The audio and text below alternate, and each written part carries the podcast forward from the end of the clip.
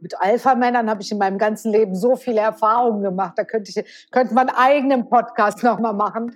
Also, ja klar, ich bin ja in einer Zeit groß geworden, da wurden ja Frauen sowieso belächelt. Also die waren entweder Fernsehansagerinnen oder Assistentinnen.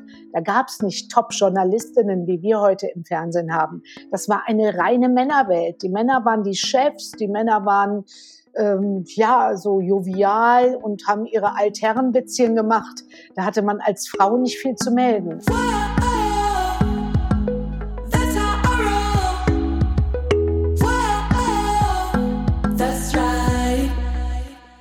Salut, ihr Moneypennies und ganz, ganz herzlich willkommen zu einer neuen Folge Madame Moneypenny Meets. Heute mit einem ganz, ganz besonderen Gast, auch für mich persönlich. Äh, ich verrate noch nicht, wer es ist. Äh, kurz, ihr könnt mal mit überlegen, wer es sein könnte.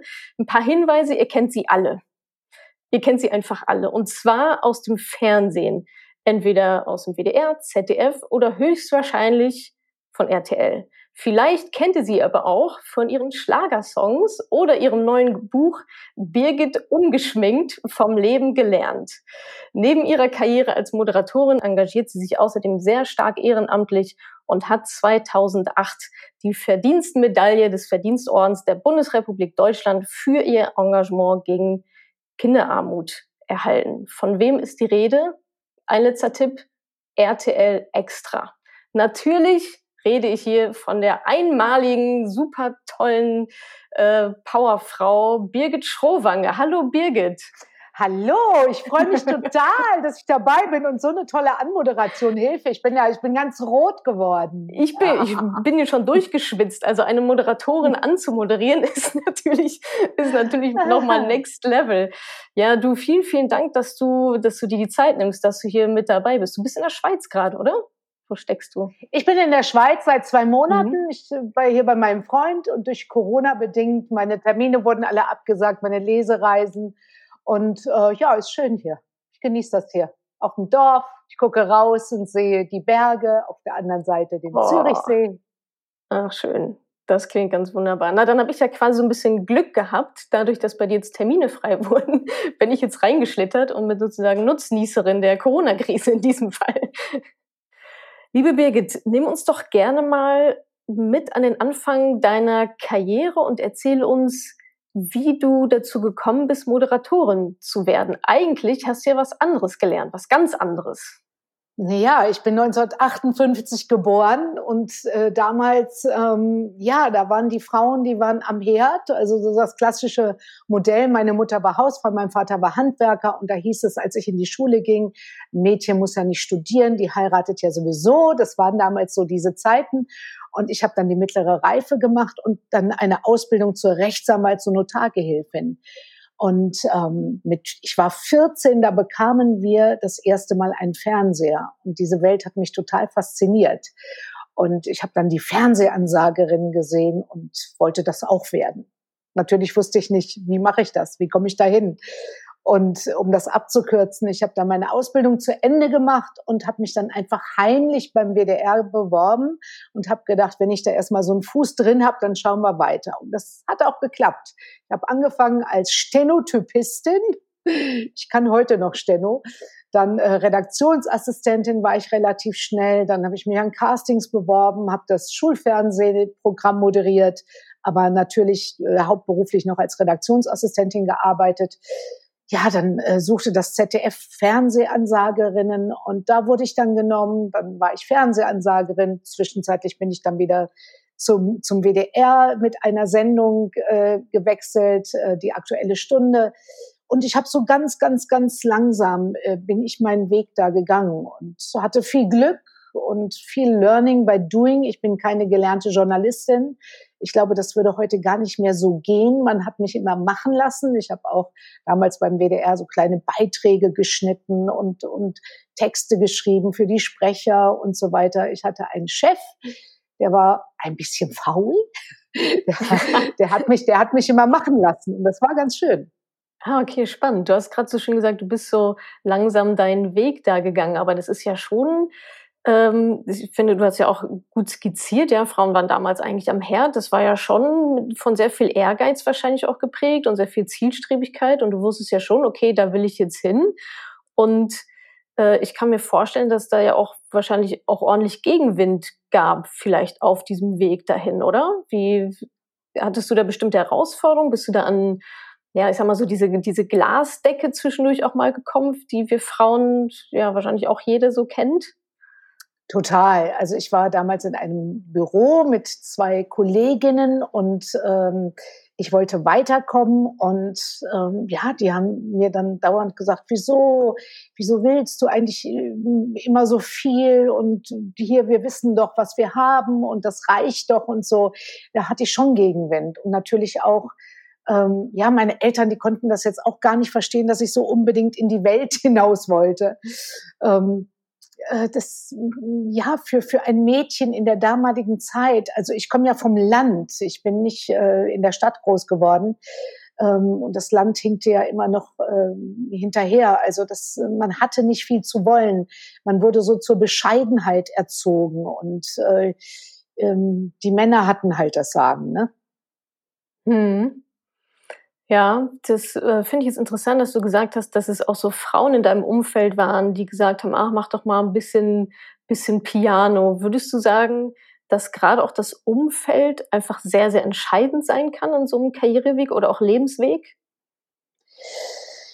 Äh, ja, ich hatte einfach immer diesen ich weiß auch nicht, wahrscheinlich von meiner Großmutter, die hat immer gesagt, Bescheidenheit ist eine Zier, doch weiter kommst du ohne ihr. Ich habe einfach mir was zugetraut. Woher ich das hatte, weiß ich auch nicht. Wahrscheinlich, ich wollte einfach raus. Ich habe auch bei mir in dem Dorf gesehen, wie die Frauen, also ich sage das jetzt mal überspitzt, ähm, sonntags ging man in die Kirche, links waren die Frauen, rechts die Männer. Die Männer gingen nach der Kirche in die Kneipe, die Frauen gingen an den Herd. Und das war für mich jetzt überhaupt kein Modell. Ich habe immer ähm, rebelliert. Ich war wirklich eine Rebellin. Ich, ich wollte nicht an den Herd. Und äh, ich hatte auch Kochunterricht in der Schule. Ich fand das immer ganz furchtbar. Und ich wollte auch nicht heiraten und einen Mann fragen müssen, ob ich mir den Lippenstift kaufe und so. Mhm. Und ich war, glaube ich, schon eine frühe Feministin irgendwie. Ich wollte unbedingt selber Geld verdienen und selber was erreichen und in meinem Leben keinen Mann fragen müssen, dass ich mir die und die Handtasche kaufen kann. Mhm. Und das habe ich Gott sei Dank auch geschafft. Mhm. Ja, offensichtlich. ganz, ganz tolle Geschichte. Äh, Gab es denn vielleicht auch so, ich nenne sie jetzt mal auch ein bisschen überspitzt, vielleicht so Alpha-Männchen? Also so stelle ich mir das in der Me Medienwelt ganz gerne mal vor. Ne? Gerade vielleicht auch zu der damaligen Zeit. Ja, vielleicht die anderen Frauen, die sagen, die eigentlich nicht gar nicht gar nicht wollen, dass jemand anderes mehr Erfolg hat als man selber. Quasi die auf der gleichen Ebene und dann vielleicht aber auch die Alpha-Männchen, vielleicht sogar von oben, die sagen, na Moment mal, was will sie denn jetzt hier so? Geh mal zurück an den Herd. Äh, hattest du da auch gewisse Erfahrungen mit diesem typischen Alpha-Männchen-Getue gemacht? Ach, mit Alpha-Männern habe ich in meinem ganzen Leben so viele Erfahrungen gemacht. Da könnte, ich, könnte man einen eigenen Podcast nochmal machen. Ja. Also, ja klar, ich bin ja in einer Zeit ja. groß geworden, da wurden ja Frauen sowieso belächelt. Also die waren entweder Fernsehansagerinnen oder Assistentinnen. Da gab es nicht Top-Journalistinnen, wie wir heute im Fernsehen haben. Das war eine reine Männerwelt. Die Männer waren die Chefs, die Männer waren ähm, ja so jovial und haben ihre Altherrenwitzchen gemacht. Da hatte man als Frau nicht viel zu melden. Also das habe ich schon äh, erlebt. Aber ich habe auch so Stutenbissigkeit unter Frauen erlebt. Also ich weiß noch meine Zeit beim, beim ZDF, so die älteren Ansagerinnen, die hatten dann Angst, oh Gott, jetzt kommt da eine, nimmt die uns die vom Brot. Das war auch nicht so einfach. Und ich habe mir immer gedacht, boah, wenn ich mal hier äh, was werde, ich werde nie so werden wie bestimmte. Alle waren natürlich nicht so. Und ähm, ich habe das äh, auch durchgehalten, weil jeder hat seine Zeit. Ich bin heute auch 62, damals war ich Anfang 20 ähm, ich hatte, ich war befreundet mit der Petra Schürmann, ist bestimmt vielen noch ein Begriff und die war überhaupt nicht stutenbissig. Die hat mir viel beigebracht, viel äh, von ihren Erfahrungen konnt, konnte ich da mitnehmen für mich. Die war so äh, tolle Frau und die hatte ich immer so ein bisschen als Vorbild. Aber Alpha-Männer, ja, da gab es viele.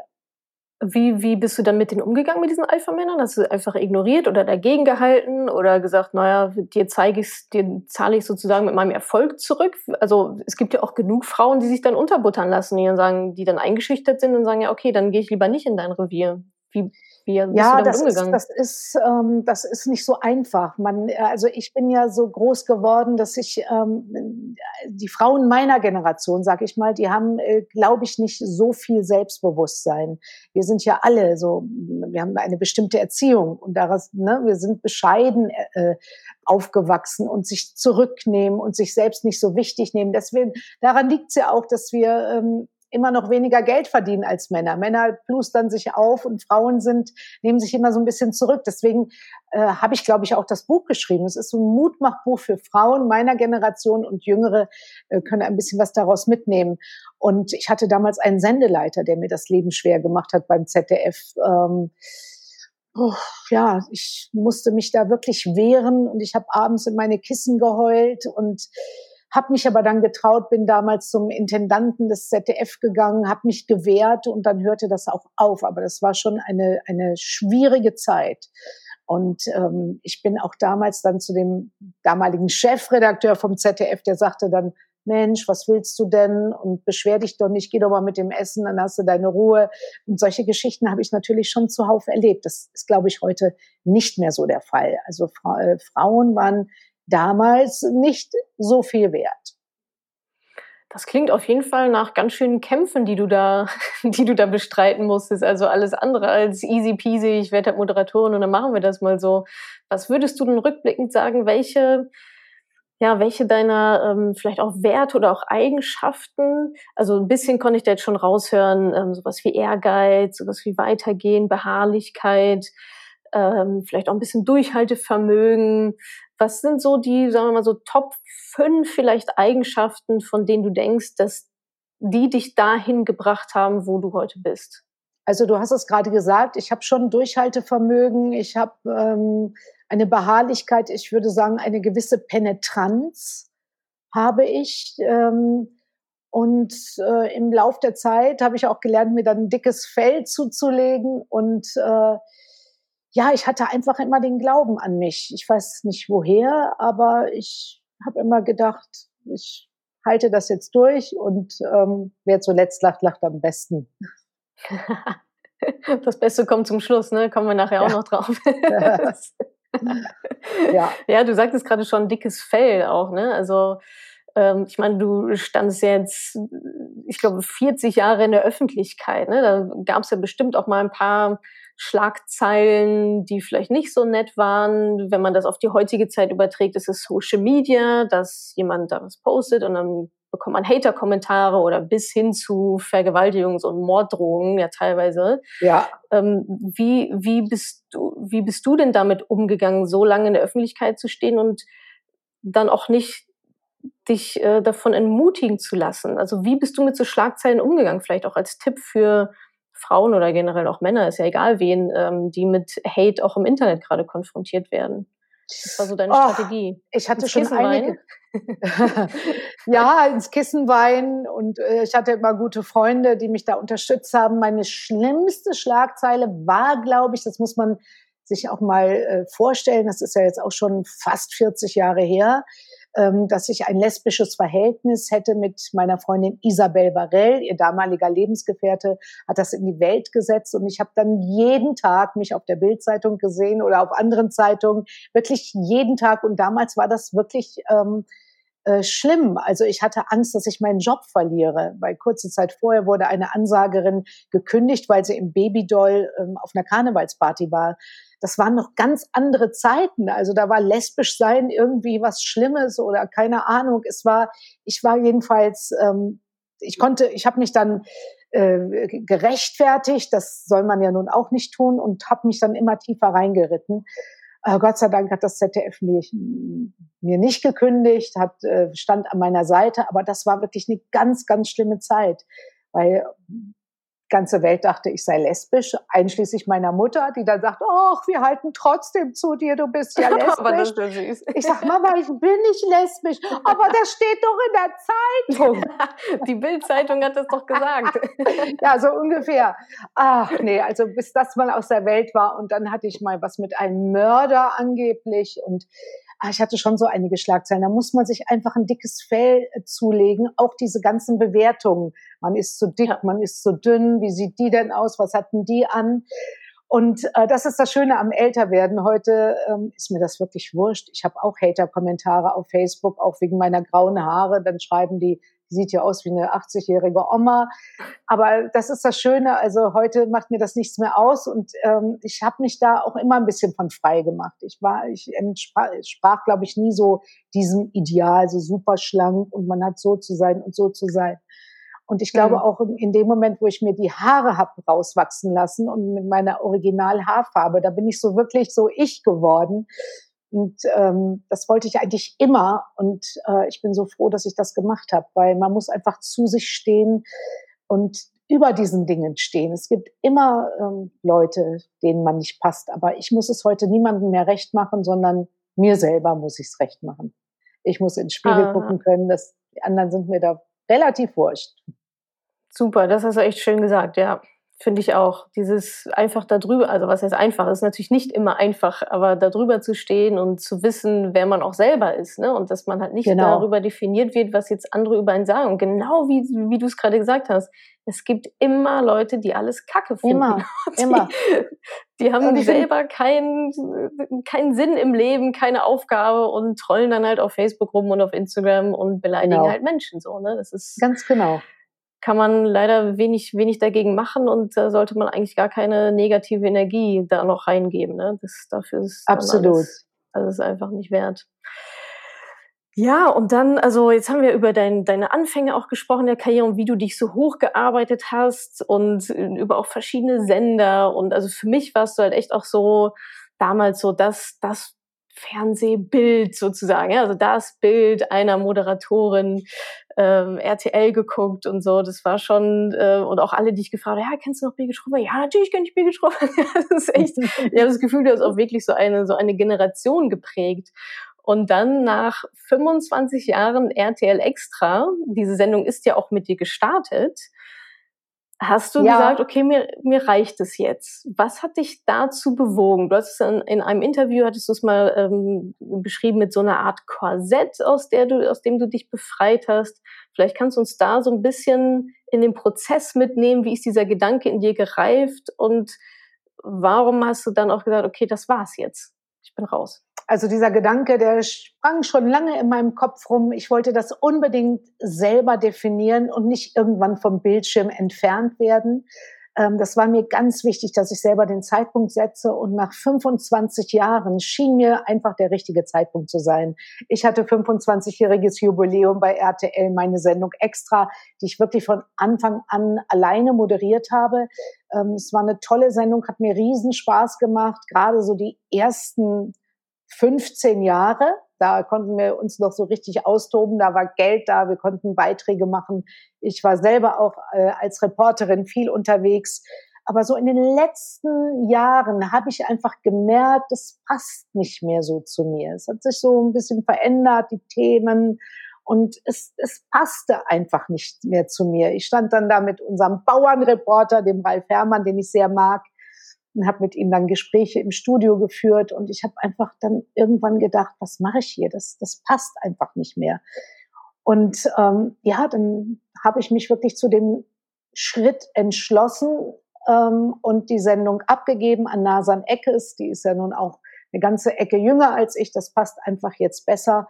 Und das ist wie, das Leben ist ja sowieso auch wie, wie, wie in einem, ja, man fährt mit, mit dem Zug, man steigt ein, äh, man fährt eine Station und dann steigt man wieder aus. Und ich wollte das jetzt auch nicht nur, ich habe wirklich gutes Geld verdient, nicht nur weitermachen, weil ich da gutes Geld abhole. Das ähm, wollte ich einfach nicht. Und dann kam noch hinzu, dass meine private Situation sich geändert hat. Ich habe seit circa drei Jahren einen Lebensgefährten in der Schweiz. Ich wollte ein bisschen mein Leben entschleunigen, nicht immer Koffer packen, nicht immer unterwegs sein und einfach nach diesen 40 Fernsehjahren einfach auch mal weg aus, aus der Öffentlichkeit oder nicht mehr so in der Öffentlichkeit stehen und mal die Dinge machen, die mich erfüllen, äh, entschleunigen, runterkommen und mal Prioritäten woanders setzen. Also 40 Jahre, das ist echt, das klingt wirklich nach einer sehr langen Zeit, vor allem auch ist ja was anderes, als ob ich einen Bürojob habe, irgendwo im Finanzamt arbeite, meinetwegen, oder 40 Jahre wirklich in der Öffentlichkeit mit allem, was ja dazugehört.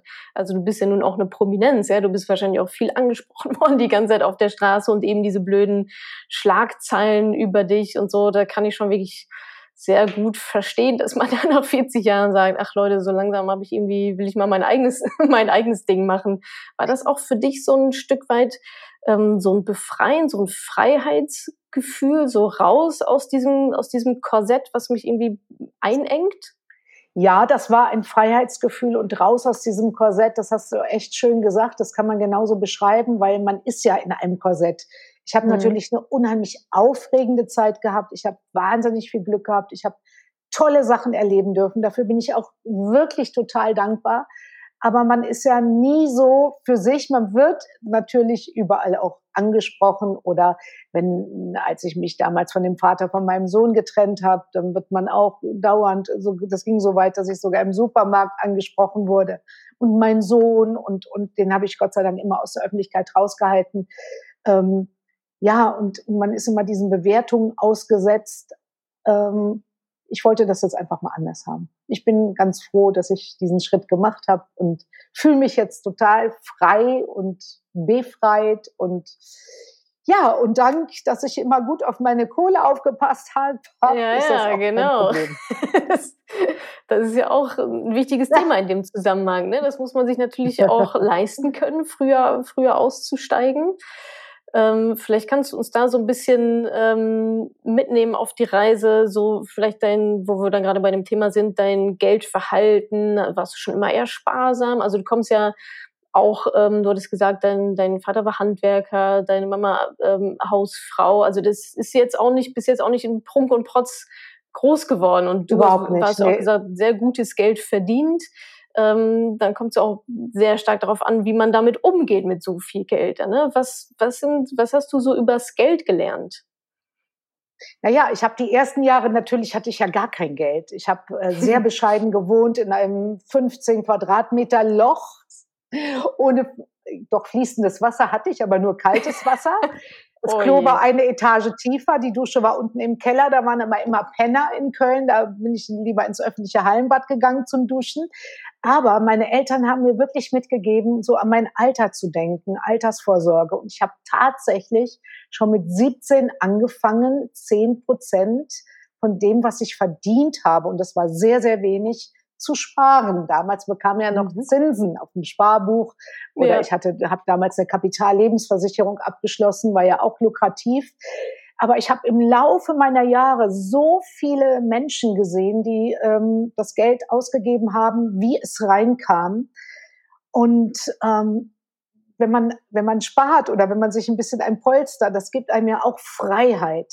Freiheit, Nein zu sagen. Ja. Gerade auch als Freiberuflerin. Also für mich wäre das ein Unding, wenn ich heute auf jeder Tankstelleneröffnung mein Gesicht vermieten müsste, damit ich meine mhm. Miete bezahle. Das war für mich immer äh, ohne Worte. Und ich habe im Laufe meines Lebens so viele Menschen kennengelernt, die wahnsinnig viel Geld verdient haben, die jetzt ungefähr so alt sind wie ich oder vielleicht noch ein bisschen älter oder weniger und die nichts mehr haben, weil sie alles rausgeschmissen haben. Und es ist ganz egal, wie viel Geld jemand verdient. Es ist wurscht. Es kommt nur darauf an, was man von dem Geld, das man verdient, zurücklegt. Ah, das ist toll, dass du das genauso gesagt hast, weil genauso sage ich es auch immer. Ist, du kannst eine Million verdienen egal. und eine Million raushauen. Es, es ja. macht einfach keinen Unterschied. Also du hast diese Sparsamkeit ja. schon sehr, sehr früh äh, geübt und praktiziert.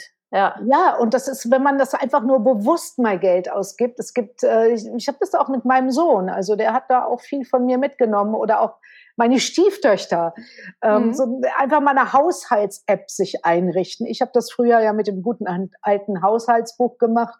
Und einfach mal ja. sehen, wie, wo geht mein Geld hin? Und da staunt man. Da mal ein Brötchen vom Metzger, da mal ein Coffee to go und zack, zack, zack, einfach so bewusst werden. Da kann man, glaube ich, schon ganz viel auch äh, lernen.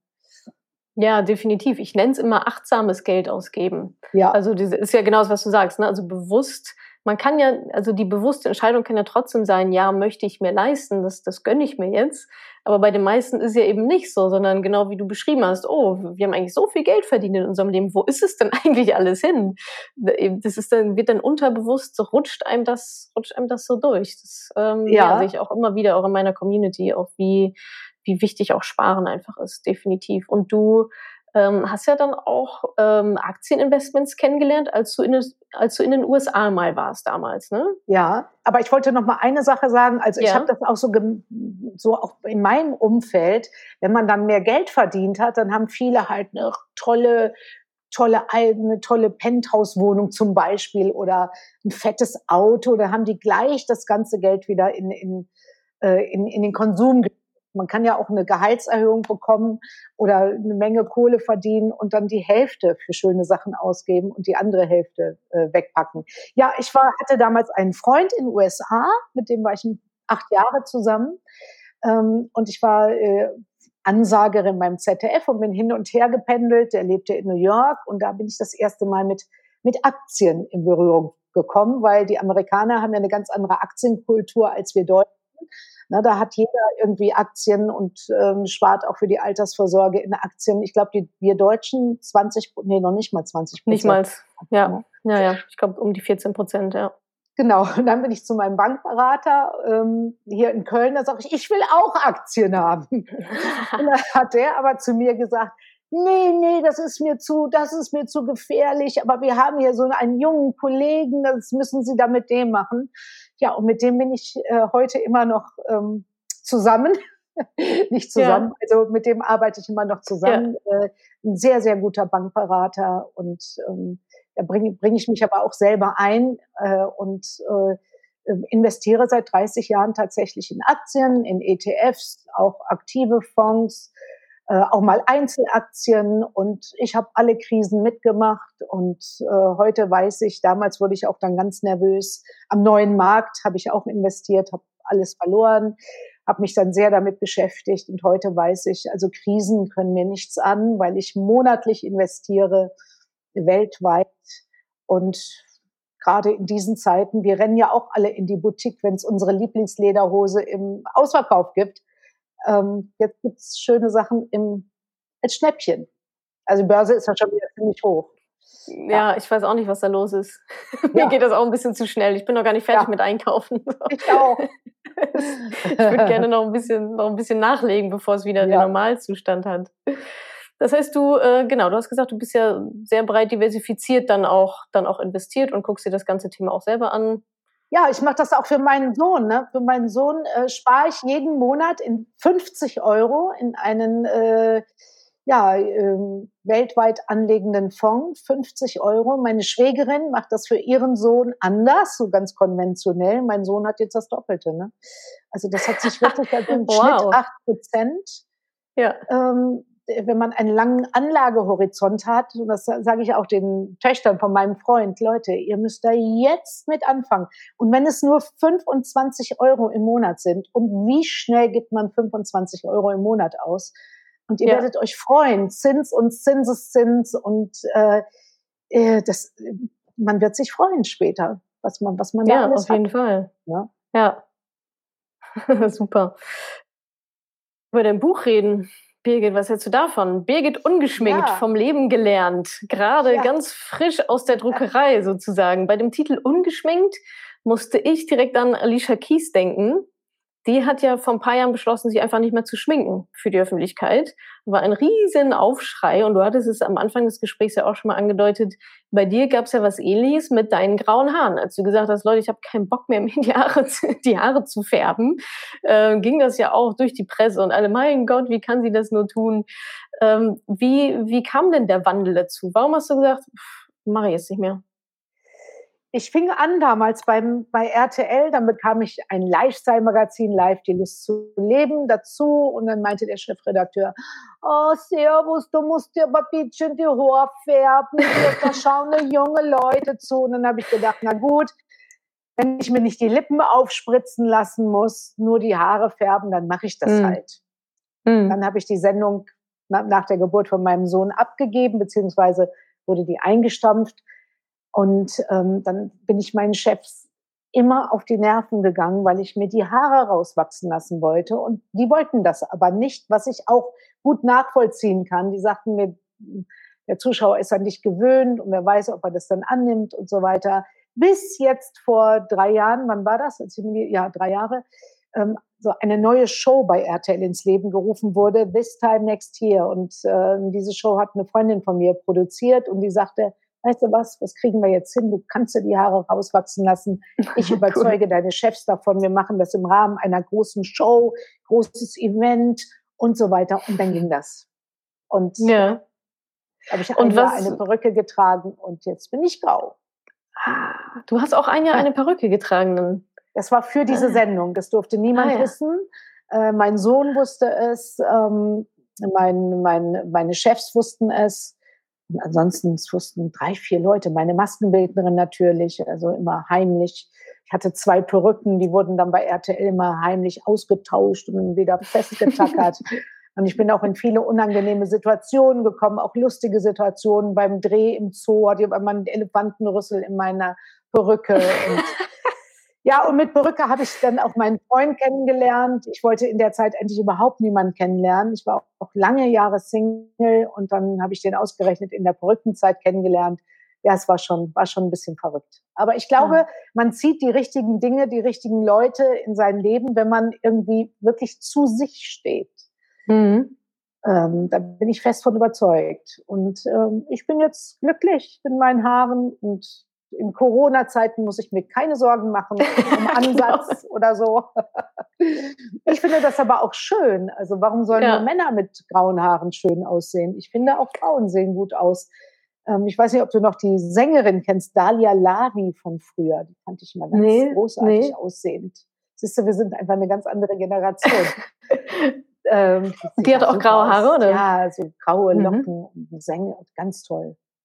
Naja, okay. Ja, ich finde schön, dass du gerade auch gesagt hast, warum sollen Männer graue Haare haben? Ne? Also da, die werden ja eher angeguckt, wenn sie sich sie färben. Dann denkt man schon so, ja, okay, was hat er denn jetzt gemacht? Und bei Frauen ist es eigentlich genau umgedreht. Ne? Du musst sie die färben, um immer schön auszusehen. Total und dann, bescheuert. Ja, es ist total bescheuert.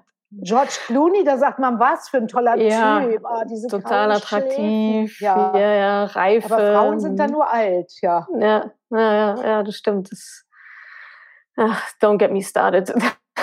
Ja. das ist tatsächlich, ja, ist einfach äh, eine Ungerechtigkeit. Und ich, also ich finde es toll, dass du das, dass du das auch machst. Und ich also es sieht auch wirklich toll aus. Also ich mag das auch. Sieht ja, ich müsste zwar wieder mal zum Friseur, die sind zu lang, aber ich fühle mich auch sehr wohl. Schön, ja. Und auch was du gesagt hast mit der, mit der Anziehung, ne? dass wenn man mit sich selbst im Reinen ist, dann kommen auch die richtigen Menschen. Also immer dieses ja. Anderen auch was vorzumachen oder sich selber auch vorzugaukeln, wer man eigentlich ist, das holt dann auch nur Fake-Leute rein. Also die, den, die wollen ja dann auch was vorgegaukelt bekommen. Ne? Und jetzt, wo du sagst, okay. Total. Ja, Natürlich, man ja. lebt auch in so einer Welt, in so einer Medienwelt, wo alles immer nach außen, außen, die Außenwirkung. Ja. Also ich finde das so schön. Also je älter ich werde, desto mehr äh, gehe ich nach innen. Das Außen interessiert mhm. mich gar nicht mehr so sehr. Und auch, wie, wie du schon sagst, Instagram und so, das ist schon alles ähm, nicht ganz ohne, weil viele junge mhm. Mädchen äh, äh, werden jeden Tag mit tausenden digitalisierten Bildern da konfrontiert, ja. alle geschönt und, und das, das macht ja was mit einem. Ähm, hm. die, diese, diese Instagram-Welt, nur die, die schönen Seiten werden dargestellt. Ja. Das finde ich ähm, nicht ganz ohne. Ja, das stimmt. Das ist wichtig, auch so einen Gegenpol zu bieten ne? und zu sagen, du kannst auch einfach ganz normal aussehen, so wie ja. du aussiehst. Also es, äh, ist unser gutes Recht. Ne? Und ich fand auch toll, Total. als Alicia Keys das auch damals, damals gemacht hat und dachte, ich schwing mich jetzt halt einfach nicht mehr. Und also heute kräht da kein Hahn mehr nach, dass sie sich seit x Jahren nicht schwingt. Aber damals ja, war es so, was? Und ich dachte, was, habt ihr kein eigenes Leben? So, wenn ihr euch schminken wollt, dann schminkt euch doch, inklusive der Männer. Also, genau. Das, das, ist so wie, ja. es gibt so die schöne Plakate in den USA, ist ja immer dieses Abortion-Thema, Abtreibung, und dann gibt es so diesen schönen Spruch, if you're against abortion, don't have one. So, ja. dann mach halt keine Abtreibung. Ganz genau. Lass doch die Menschen ihr Leben leben. Ja. Genau. Aber zurück zu deinem Buch. Ähm, da äh, kannst du einmal kurz erzählen, was ist, warum hast du dieses Buch geschrieben? Was ist deine Message, die du damit in die Welt tragen möchtest? Vielleicht auch gerade für uns Frauen. Ja, ich habe, äh, das ist wieder ein, ein Mutmachbuch für Frauen, für Frauen meiner Generation, aber auch für Frauen deiner Generation oder noch jüngere, die können ein bisschen was mitnehmen. Es reflektiert so die 40 Jahre vor der Kamera. Ähm, ich beschäftige mich mit vielen Themen, wie wir Frauen so sind oder zu sein haben, das Kapitel heißt Frauen und ihre Hüte, also Frauen als Mutter, mhm. Frauen als äh, Freundin und so weiter. Ich äh, erzähle sehr viele lustige Geschichten, die ich so noch nicht erzählt habe, mhm. äh, reflektiere aber auch über bestimmte Themen. Und ein ähm, großes Thema ist auch das Frauen, äh, Frauen und Finanzen. Ja. Und da habe ich dich ja auch explizit genau, erwähnt, ja, weil ich vielen, das vielen Dank. großartig ja, finde, was du machst, was du bewegst, gerade für jüngere Frauen. Also ähm, auch von deiner Seite kann man, ich bin wirklich ein Fan, also da kann man wirklich viel cool. lernen und ich gebe das auch immer weiter an, an jüngere Frauen. Guckt euch mal die Seite Super. an und so. Und ich würde mir wünschen, dass solche Seiten wie deine oder auch andere Finanzseiten genauso häufig angeklickt werden wie diese ganzen Schmink wie Beauty äh, und äh, Fitness, genau, Lifestyle. Genau. Hm. Ja, genau, genau, weil es ja, ist ja. so, so, so wichtig. Und ein Kapitel habe ich ja genannt, das macht der Heinz weil ich das so oft in meinem Leben gehört habe, dass Frauen sagen, ach, von Geld, da habe ich keine ja. Ahnung, das macht mein Mann, das macht der Heinz. Aber der Heinz kann auf einmal vielleicht eine 20-jährige Ludmilla kennenlernen oder keine Ahnung und mit der verschwinden. Oder der Heinz stirbt, wie in dem Fall, in dem konkreten Fall, worüber mhm. ich jetzt ges äh, gesprochen habe. Und die Frau, die ich kenne, die ist äh, so alt wie ich, die hat immer gedacht, sie sei gut versorgt und musste aus der aus dem Haus raus und lebt jetzt ganz bescheiden in einer kleinen Wohnung. Da waren Schulden und sie hat sich einfach um nichts gekümmert. Ich möchte einfach Frauen motivieren, ihr Leben äh, selbst in die Hand zu nehmen, Verantwortung zu übernehmen und gerade auch über das Thema Finanzen. Das finde ich einfach mhm. mega wichtig, sich ein bisschen damit beschäftigen. Man muss ja gar nicht viel wissen, nur so ein bisschen. Und wenn man ein und das Richtige, weiß, ja ja, dann wird man auch nicht ja. über den Tisch gezogen bei der Bank, ja. weil die merken dann, oh, die hat ja Ahnung. Der äh, werden wir jetzt nicht unsere Produkte hier andrehen, wo wir nur Provisionen und so weiter äh, einsacken. Nur so ein bisschen. Und man kann mit wenig schon so viel erreichen. Und das äh, möchte ich einfach auch. Und auch ähm, generell, dass man, ähm, ja, ich bin jetzt 62, ich denke immer, ich werde 100, hoffentlich klappt's, aber dann ist trotzdem nur noch so ein Stückchen übrig und man mhm. sollte einfach dann in der die Zeit äh, nutzen und das machen, was sich selber erstmal glücklich machen und nicht andere. Und das, äh, damit möchte ich mit meinem Buch einfach motivieren. Sehr schön gesagt, ja. Sich selber auch mal nach vorne stellen, ne? Das ist ja auch ein Problem von ja. vielen Frauen. Erstmal kommen alle anderen, erstmal der Partner, erstmal die Kinder genau. und die Eltern und irgendwann ist dann nichts mehr übrig an Geld und Energie, ne? Genau, Genau so ist es. Ja. Ja, der, ähm, also der volle Buchtitel ist ja Birgit ungeschminkt, vom Leben gelernt. Was sind denn so die Top 3, deine Top 3, was du vom Leben gelernt hast? Also meine Top 3 mhm. vom Leben gelernt, ähm, hm. dass ich mich nicht von der Meinung anderer abhängig mache, dass ich mehr, äh, äh, dass ich ähm, wirklich auch gerade Finanzen. Ich habe da auch viel Mist gebaut.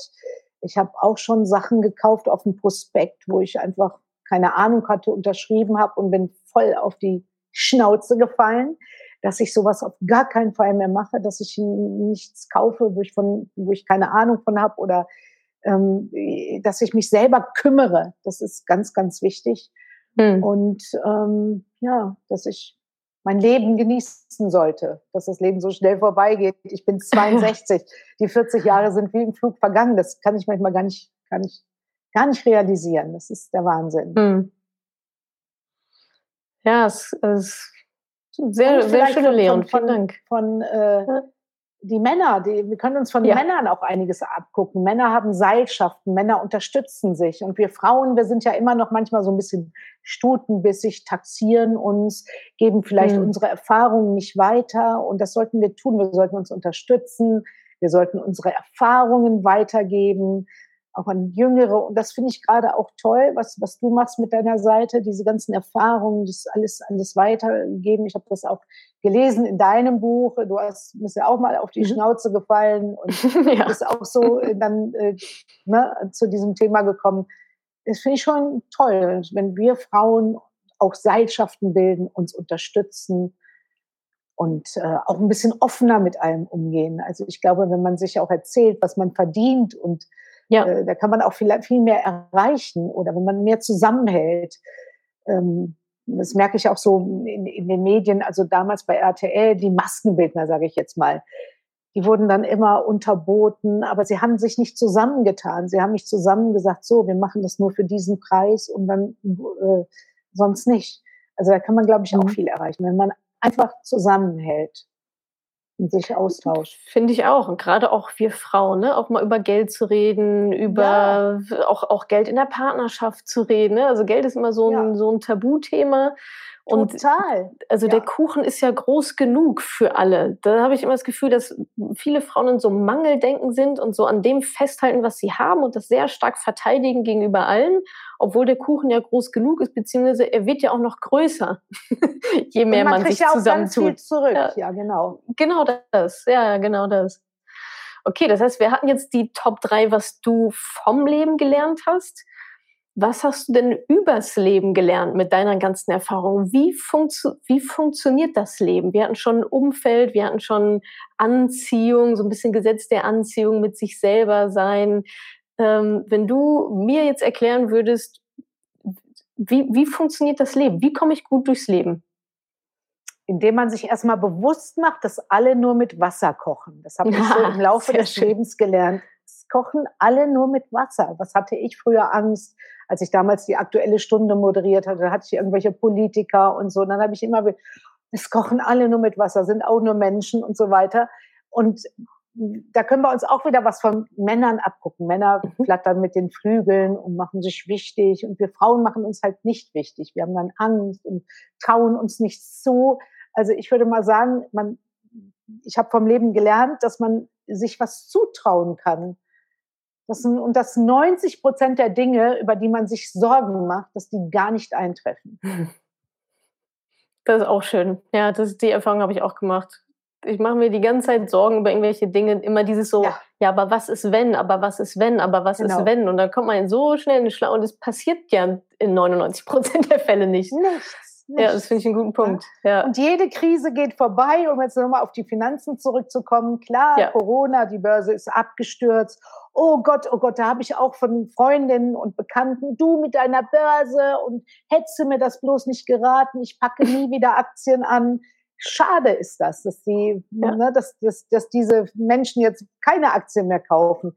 Aber jede Krise geht vorbei und die Börse geht langfristig immer nach oben. Da gibt es immer schön diese kleinen Einbuchtungen nach der Krise, aber langfristig geht es nach oben. War in den letzten 30 Jahren so, also so habe ich es erlebt, und wird wahrscheinlich ja. auch in den nächsten 30 Jahren so passieren.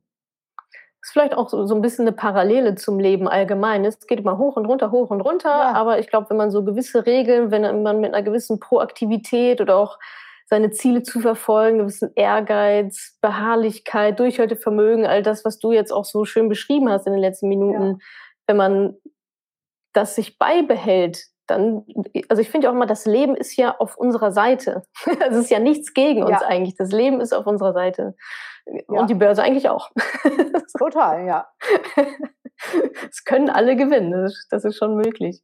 Absolut. Ähm, wir kommen so langsam zum Schluss, aber ich würde noch gerne einmal mit dir übers, ähm, übers Älterwerden reden. Du hattest ganz am Anfang auch schon mal gesagt, ja, du bist mehr mit dir innen jetzt. Und viele Frauen, auch in meinem Umfeld, meine Güte, als sie 30 geworden sind, Heidewitzka, mein Leben ist zu Ende. Und jetzt steuern sie auf die 40 zu. Und das sind ja schon bei uns Frauen auch große psychologische ja, Fallstricke, hätte ich fast gesagt. Ne? Eben auch aufgrund dieses Drucks von außen. Du musst immer jung und knackig sein und immer gesund sein und Familie, Karriere, alles unter einen Hut bekommen. Wie ist es denn wirklich? Also wie hast du das Älterwerden für dich empfunden und ähm, was sind für dich die Vorteile des Älterwerdens auch? Also ich sage immer, die Pflicht ist getan, jetzt nur noch die Kür. Ich finde, das Älterwerden, also ich würde jetzt auch gerne stehen bleiben, so ist es nicht, aber ich finde das schon sehr befreiend so. Also man, man ähm, man ist selbstbewusster, selbstsicherer, man weiß, was man will, was man nicht will. Ähm, ich habe das Glück, nochmal einen, einen wirklich netten Mann kennengelernt zu haben, hm. mit dem ich jetzt äh, meine Zukunft plane. Das ist ein ganz großes Glück, nochmal ein i-Tüpfchen, i-Tüpfelchen obendrauf. Und es ist wissenschaftlich erwiesen, die Glückskurve geht ab 54. Bis 54 geht sie runter. Also du müsstest jetzt sehr unglücklich sein. Und ab 54 geht sie dann hoch. Aber das ist ja auch normal. Aha. Weil in der Raschauer ja. des Lebens, also wenn ja. man dann vielleicht Kinder großzieht, ja. äh, Karriere macht, ein Haus baut, äh, Hypotheken abzahlen. So viel los, ne? So mhm. wahnsinnig viel los. Das habe ich ja auch so empfunden. Und jetzt kann ich so durchatmen, loslassen, entschleunigen. Und ich habe mir wirklich vorgenommen, die nächsten 20 Jahre sollen die schönsten meines Lebens werden. Ach toll. Da arbeite ich dran und äh, ich mache nur noch, was mir Spaß macht. Nur noch, was mir Spaß macht. Das klingt echt richtig gut. Natürlich kann und das jetzt nicht jeder. Ne? Ich bin gesund und ich habe die finanziellen Klar. Möglichkeiten. Das kann, ne? Aber ich glaube, jeder ja. kann sich so seine, seinen also alt werden ist, wenn man gesund ist, ist es nicht schlimm. Mhm. Also und die Glückskurve ja. geht sogar hoch, das habe ich gelesen, also bis, glaube ich, bis 80 und erst ab 80 fängt das wahre Alter an und man muss auch gar keine okay. Angst haben vor dem, vor dem Alter. Es ist eigentlich eine relativ kurze Zeit, die man dann wirklich sehr alt ist und dann ist man eh weg. und dann ist eh vorbei. dann ist eh vorbei. Ja, ich finde, das, das strahlst du auch komplett aus, so diese Ruhe, dieses, ja, jetzt hätte ich fast gesagt, einmal so ein bisschen den Mittelfinger zu zeigen, ne? Also sich da auch nicht mehr so zu genieren, was andere über einen denken. Das ist ja, also ich bin jetzt 34, das ist natürlich genau die Phase, wo du sagtest, ne? irgendwie so viele Projekte, so viele Sachen stehen an, die Leute sind nur busy, ja. busy, busy.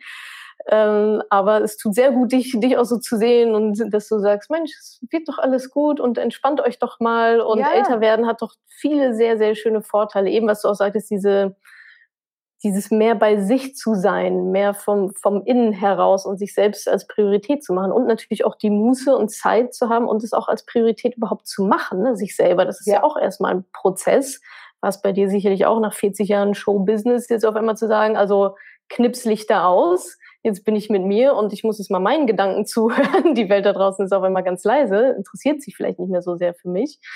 Ähm, war das für ja, dich Ja, das auch? ist, glaube ich, das ist ein, ja. für viele schon ein Problem, wenn man dann nicht ja. mehr, ich glaube, für viele Frauen sowieso, also viele sagen mhm. ja, ab 50 ist man unsichtbar, da wird man auch nicht mehr von Männern angeguckt, aber ich sage, ja. das liegt an den Frauen selber. Man kann trotzdem dafür sorgen, dass man nicht unsichtbar ist.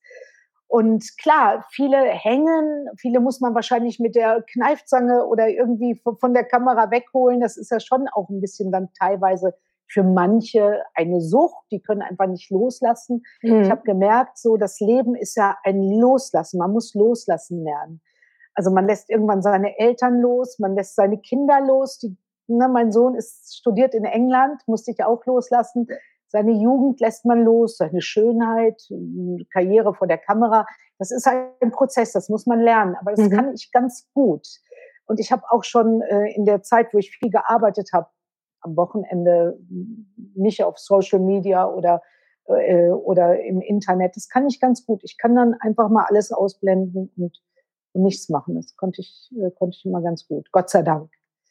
Ja, na, loslassen ist ein schönes Thema, weil du sagst ja auch, ähm, gleichzeitig ist es nie zu spät, um neue Dinge anzufangen. Das geht ja auch so ein bisschen mit einher. Ne? Man muss erstmal das ja. eine loslassen, um das Neue dann auch anfangen zu können. Genau. Ähm, was denn so zum Beispiel? Also wofür ist es nie zu spät, ähm, das neu anzufangen? Ich glaube, so die Dinge zieht man dann so in sein Leben. Also ich, mhm. ich, ich sage jetzt mal so ganz platt, wenn eine 60-jährige Frau Bauchtanzen lernen will, und äh, dann soll sie das machen und ja, nicht auf ja. ihren Mann, was wie du willst Bauch oder die Kinder, Mama, das kannst du doch nicht machen. Nee, soll sie sich selber glücklich machen. Man muss einfach in sich reinhorchen. Ich zum Beispiel singe gerne. Ich habe vor drei Jahren oder vier Jahren angefangen mit Gesangsunterricht. Ich bin, ja. weiß Gott, keine Helene Fischer, um Gottes Willen lange nicht. Aber ich singe trotzdem auch. Macht einfach Spaß. Und ich ja. neulich noch mit, mit, mit wem habe ich ein, ein Duett gesungen? Schlagerduett mit dem Andy Borg.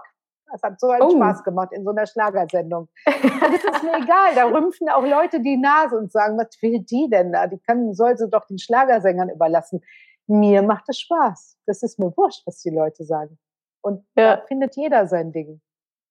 Total toll. Also ich fand diesen einen Halbsatz gerade sehr schön, den du gesagt hast. sich selbst glücklich machen. Ich glaube, da steckt so viel ja. drin. Also, dass es eben in unserer eigenen Verantwortung liegt, uns selber glücklich zu machen und nicht von außen zu warten, dass uns jemand glücklich macht, auch genau. nicht ein Partner oder in der Beziehung, ne? sondern einfach dieses, ja, mach dich doch selbst glücklich. Ich das, glaube, auch wenn man äh, sich selber sein. glücklich macht, dann kann man auch erst eine Beziehung haben. Also ich mhm. habe zehn Jahre war ich alleine, habe auch alleine gelebt, also mit meinem Sohn. Ich wollte mhm. nie einen Kompromissmann, das machen ja auch viele Frauen, weil sie denken, mhm. sie sind alleine nicht vollständig. Sie müssen jetzt irgendein, und wenn das noch der letzte Idiot ist, aber den müssen sie halt irgendwie, mhm. dann, damit sie nicht alleine sind. Ja, und ja. Ähm, ich glaube, in dem Moment, wo man wirklich das begriffen hat, da zieht man auch den richtigen Mann in sein Leben oder die richtigen Leute. Mhm. Man muss auch lernen, alleine klarzukommen. Und ne, das andere ist einfach nur noch so ein Sahnehäubchen. Ich wäre auch alleine glücklich. Also. Ja. Ja, das finde ich immer dieses, manche Leute sagen ja dann so meine bessere Hälfte, ne? als ob man ja. alleine nicht komplett wäre, nur, nur die Hälfte. Ne? Das ja. finde ich schon, dieses Wording finde ich schon irgendwie komisch. So. Ja. Meine, also erstmal besser und dann auch noch meine Hälfte. Äh, genau. Ja, es, es, da bin ich komplett bei dir. Hast du sehr schön gesagt. Erstmal mit sich selber glücklich sein und dann auch vielleicht darauf zu vertrauen, dass das Leben dann auch schon den richtigen Partner, Partnerin dann halt bringt. Ne? Also nicht, ja. so verkrampft sein in vielen Geschichten. Genau. Tja, sehr schön, liebe Birgit.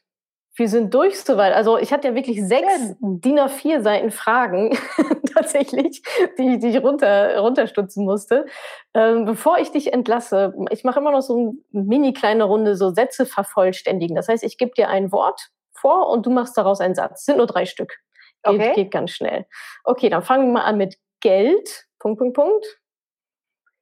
Äh, Geld ist nicht das Wichtigste, aber sehr, sehr wichtig. Denn ohne Geld, ja, ist, ist ähm, ohne Geld, warte mal, was wollte ich denn jetzt sagen? Kann man das nochmal machen? ja, klar, wir schneiden das, kein Problem. Ja. Also, also, das war jetzt Geld, ne? Ja, Geld. Mhm. Geld ist neben der Gesundheit das sehr wichtig, denn mit Geld kann man sich vor allen Dingen Freiheit erkaufen, ähm, Geld ist nicht wichtig für irgendwelchen Konsum oder so, sondern für Freiheit, für äh, Freizeit für sich etc. etc. Geld ist schon wichtig und Geld sollte man nicht unterschätzen. Und man sollte auch nicht sagen, ach, Geld ist nicht wichtig. Diese Glaubenssätze behindern dann, dass das Geld auch zu einem fließt. Geld muss Junge kriegen. Oh, jetzt habe ich viel zu viel gesagt. Geld muss Junge kriegen, das finde ich auch schön. Ja. Geld muss sich vermehren, ja. ja. Okay, das nächste ist Erfolg. Erfolg ist schön, aber nicht das Wichtigste im Leben. Sollte man nicht überbewerten. Andere Sachen sind wichtiger. Mhm. Und das letzte, Frauen. Frauen sind äh, Frauen, Frauen, Frauen. Frauen sollten, sollten nach dem Spruch meiner Oma leben, Bescheidenheit ist eine Zier, doch weiter kommst du ohne ihr. Sehr schön. Ich mag es auch, wie du Oma gesagt hast. Aus, dem, aus Nordrhein-Westfalen, aus dem Sauerland genau. bist du, ne? Genau, genau. Oma und Opa, ja, ja kenne ich auch. Ja.